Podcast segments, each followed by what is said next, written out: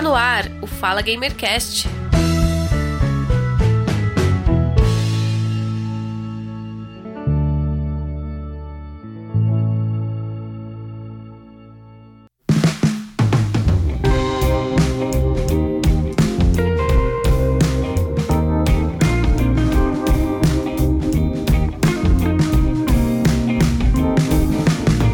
Bom dia, boa tarde, boa noite. Seja muito bem-vindo ao Fala Gamercast número 17, Retrocompatibilidade.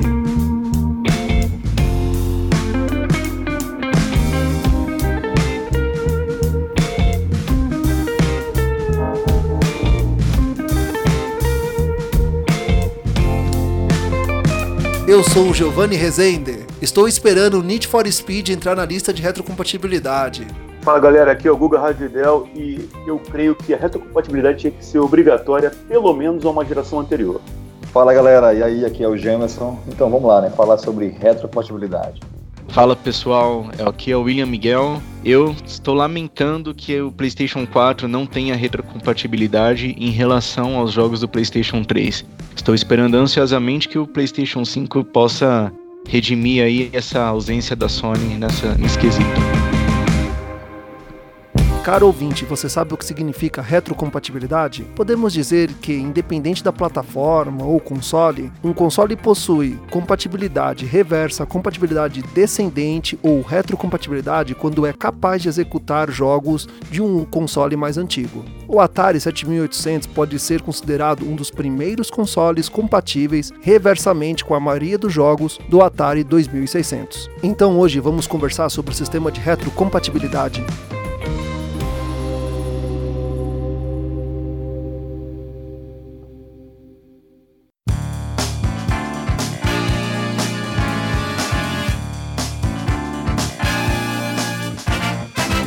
Dizer uma coisa assim que eu acho muito importante, a retrocompatibilidade vai ter que ser obrigatória. Por quê?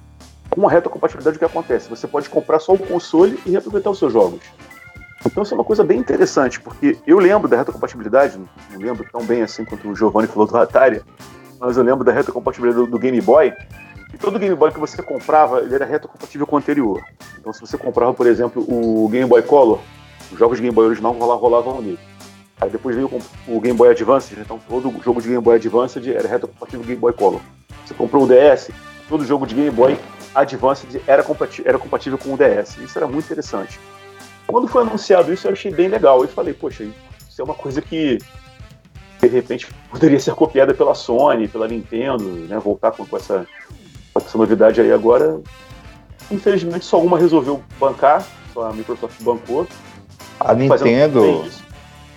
A Nintendo ela já vem fazendo isso há um tempo já, né? Agora, Os agora. consoles de mão. Então, eu acho que desde o do Nintendo Wii, o Nintendo 64 ele é, ele é retrocompatível com o Nintendo Wii também. Então, e na verdade- consoles de mão também, né? Na verdade, o Nintendo, o Nintendo Wii, ele roda jogos de GameCube e o Nintendo Wii U, ele roda jogos de Nintendo Wii. Então, a, na verdade, com, né, com o Nintendo Switch ainda a Nintendo não se pronunciou, mas até o Wii U eles ainda respeitavam a retrocompatibilidade, sim, né, dentro daquilo que era cabível. Já é uma coisa Mas que ela agora- vem fazendo há muito tempo. Mas agora pelo que eu entendi, só agora que ela tá voltando, o Switch está sendo retrocompatível com o Wii U, né? Ou já é ou não é ainda. Na Não- verdade, não estão relançando, né? Não, tem muito jogo do, do Wii U que eles estão sendo relançados. Ah, então não é. É, não é retrocompatível. Então, é isso- então, é isso que eu tô falando. Essa geração nova, eu tô considerando o Nintendo Switch dessa geração ainda, né, apesar do, do, do Wii U ser assim, contemporâneo também, mas é com relação ao Switch, que é o último lançamento da Nintendo, não é retrocompatível ainda. É verdade. Estamos falando de retrocompatibilidade e acredito que a primeira coisa que vem à nossa cabeça quando falamos de retrocompatibilidade é o Xbox.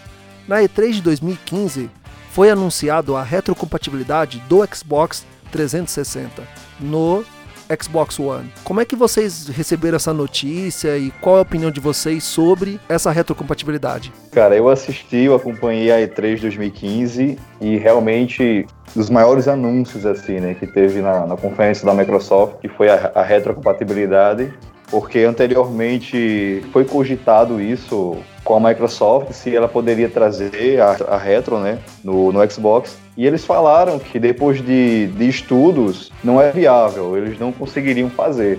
E depois de um tempo, o Phil Spencer, né, no caso, quando chegou na, na E3 2015, ele anunciou e foi realmente uma surpresa para todos, né? Porque eles conseguiram rodar emulando o 360, toda a dash, todo o funcionamento do Xbox 360 e implementaram ali, rodando como se fosse um, uma máquina virtual dentro do, do, próprio Xbox One. Então foi uma coisa, realmente uma mágica dali da, da engenharia, né?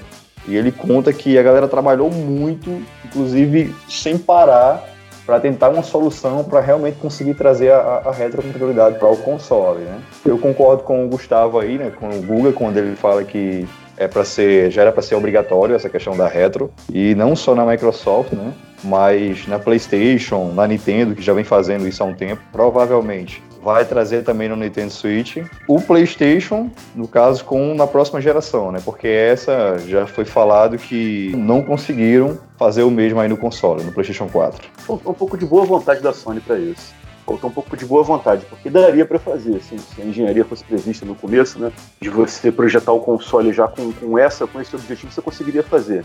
Enfim, não, não vou chegar no, no, no que levou a Sony realmente a cancelar esses planos, mas para mim foi uma bola fora. Aproveitando o gancho aí deixado pelo Gustavo, eu infelizmente acredito que a, a Sony talvez não tenha isso para continuar a, a, alavancar as vendas do PlayStation 3, porque uma vez que ela aderisse essa, a moda da retrocompatibilidade, eu acho que isso desmotivaria as pessoas a aderirem a um console da geração anterior. Então, eu acho que talvez é por isso que não faltou interesse e eu fiquei surpreso, porque o PlayStation 3 ele tinha retrocompatibilidade com o PlayStation 2. Assim, não era bem feito porque ainda assim você teria que comprar, né? Mesmo assim, você não poderia colocar o disco de PlayStation 2 mesmo original, senão ele não rodava nativamente no PlayStation 3. Você teria que comprar na PSN, mas eu acho que isso já supria alguns jogos que talvez você que você tenha deixado passar batido na geração anterior, igual eu tive a oportunidade de jogar o Resident Evil Code Veronica, o Fatal Frame, que eram jogos do PlayStation 2 que eu não pude experimentar e foi proporcionado pela retrocompatibilidade. É, quando eu, eu me deparei com essa notícia, realmente eu imaginei que ia ser um diferencial, né, um trunfo da Microsoft oferecer esse tipo de serviço, porque a PlayStation já tinha, a Sony já tinha anunciado que o PlayStation não teria. Inclusive foi feito um vídeo, não sei se vocês lembram, um vídeo que eles gravaram ironizando, satirizando a situação, né? Tipo, eles falaram: agora nós vamos ensinar o procedimento para acionar o serviço de ah, retrocompatibilidade. Foi bem, bem irônico irônico, e o menino só abrindo a caixinha já colocando Isso. diz que realmente esse foi um diferencial nessa parte de. E sem pagar nada, né? E sem pagar vale nada. Salientar, sem pagar nada. Exatamente. Eu acho que isso é uma forma de respeito a nós, consumidores, ainda mais o preço de cada jogo em mídia que nós pagamos atualmente. Né? Então acho que isso é, foi muita boa vontade da Microsoft, um gesto de respeito com o consumidor para que ele não tenha que se desfazer ou deixar que os, os jogos que ele já tinha fossem obsoletos, né? Então parabéns, realmente a Microsoft está de parabéns e mais uma vez eu repito, espero que a Sony e a Nintendo, né, né a Sony no caso na próxima geração, ela possa aderir a essa moda. Eu fui um deles aí, né, que não, não tive a oportunidade de, de jogar no primeiro, no primeiro console da Microsoft, o Xbox original, como eles falam. E fiquei muito feliz nessa notícia, porque tem vários títulos aí. Teria a oportunidade agora de poder experimentar. E a notícia da Retro para o primeiro Xbox, ela saiu logo com 19 jogos, né? Inclusive, eu sou preview lá no, no Xbox. Eu a, abri a minha loja lá, depois que eles falaram isso aí. E no decorrer da semana eles foram adicionando. E para quem é preview, tem essa, tem essa opção é, mais cedo, né? Do, primeiro do que o, os demais gamers. E eu fiquei muito feliz que tá lá as capinhas, tudo bonitinho tal, já incluído os preços, né? E eles estão adicionando cada vez mais, né? É, eu, eu achei isso muito legal. Eu já comprava alguns jogos de Xbox original, né?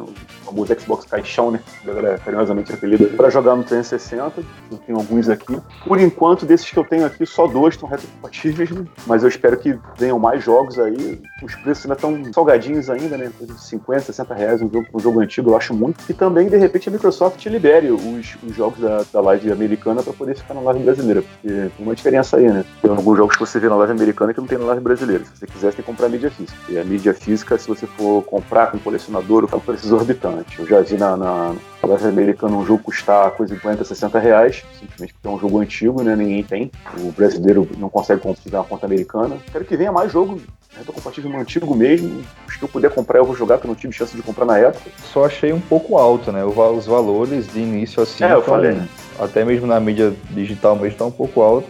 Mas aí eu, eu não sei, não sei vocês aí se ouviram alguma coisa falando que se eles vão dar também na, na Games with Gold lá, né? Pra quem é assinante lá. É boa, mas o preço realmente tá um pouco alto, sim. Eu realmente vi nisso daí uma oportunidade que a Microsoft tinha de dar o devido destaque para alguns jogos que eram do Xbox original. Porque eu, assim, eu não sei se vocês vão concordar comigo, mas eu acho que o primeiro Xbox ele ficou ofuscado pelo PlayStation 2. Porque, principalmente aqui no Brasil, o, a Microsoft ela veio se popularizar em termos de console a partir do Xbox 360 360, mas eu só conheci. Em todo, de todos os meus amigos, eu só conheci duas pessoas que tinham o primeiro Xbox. Então eu acho que ela encontrou nisso uma oportunidade de dar o destaque merecido para alguns jogos que, que foram lançados na época. É, lógico, teve a, o Halo, o, o, primeiro Fable, que foram jogos de, de estrondoso sucesso que eles acabaram remasterizando, muito bons, mas eu acho que né, tinha, tem toda uma biblioteca que muita gente ainda vai poder explorar, vai poder desbravar e talvez a pessoa possa ter o conhecimento, esse jogo ele possa ter o destaque a partir do momento que a Microsoft anunciar, falar, olha, esse jogo entrou para retrocompatibilidade. Aí alguém vai lá e, talvez é, trazer alguma franquia de volta, dar um destaque para alguma, alguma franquia que talvez não ficou um pouco abafada por causa realmente da, da não tanta popularidade assim do, do Xbox. E bom, enfim, e com isso eu acho que até abrir novos horizontes, né? Dependendo,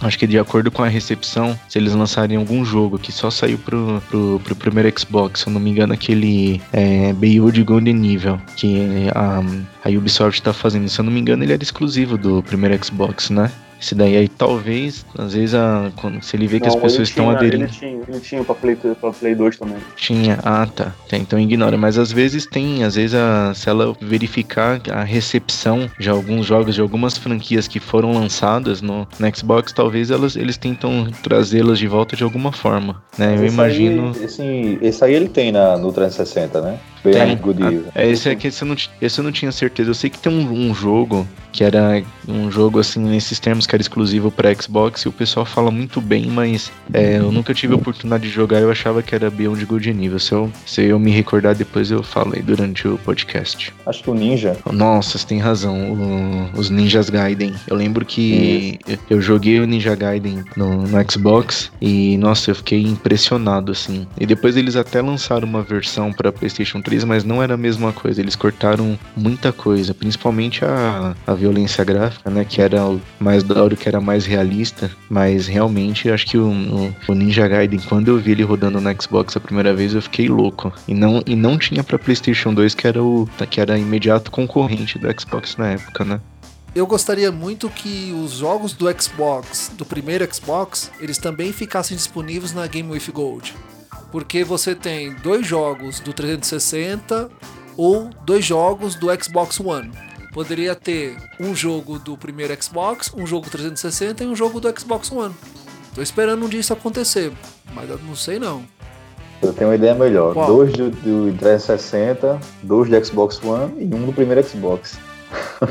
Quanto mais melhor. Daqui a pouco ele, né? Há um rumor que futuramente será assim. É, fora os quatro que o pessoal já recebe, acrescentar mais um aí, que no caso do primeiro Xbox. Aí ficariam cinco jogos. Eu lembrei do jogo, era Jade Empire. Jade Empire, é. É da mesma linha é... do. É da mesma linha do, do Star Wars, né? Isso. Do... É. Knight of the Old Republics. Knight of the Old Republic e Golden Age of City, City Lords. City, City Lords, sei lá como fala.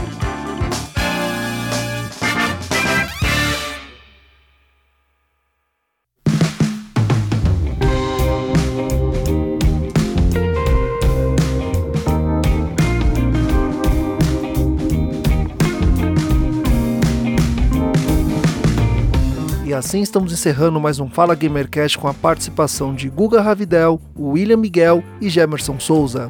Na direção, pauta e apresentação, eu, Giovanni Rezende. E nós temos um encontro no próximo episódio. Muito obrigado e até logo! Assine o feed do Fala Gamercast acompanhe automaticamente o lançamento de cada episódio, através de seu smartphone, tablet, computador ou qualquer agregador de podcast. Você também pode ouvir o Fala Gamercast em nossas redes sociais, no iTunes, YouTube, seguindo o podcast no Facebook, Instagram e Twitter. Em nossas redes sociais, deixe o seu comentário, crítica e sugestão. Você quer falar comigo? Quer enviar uma sugestão de pauta? Quer participar do Fala Gamercast? Então envie um e-mail para falagamercast@gmail.com ou lá no Twitter. Procura por Fala Gamercast que eu estou sempre por lá.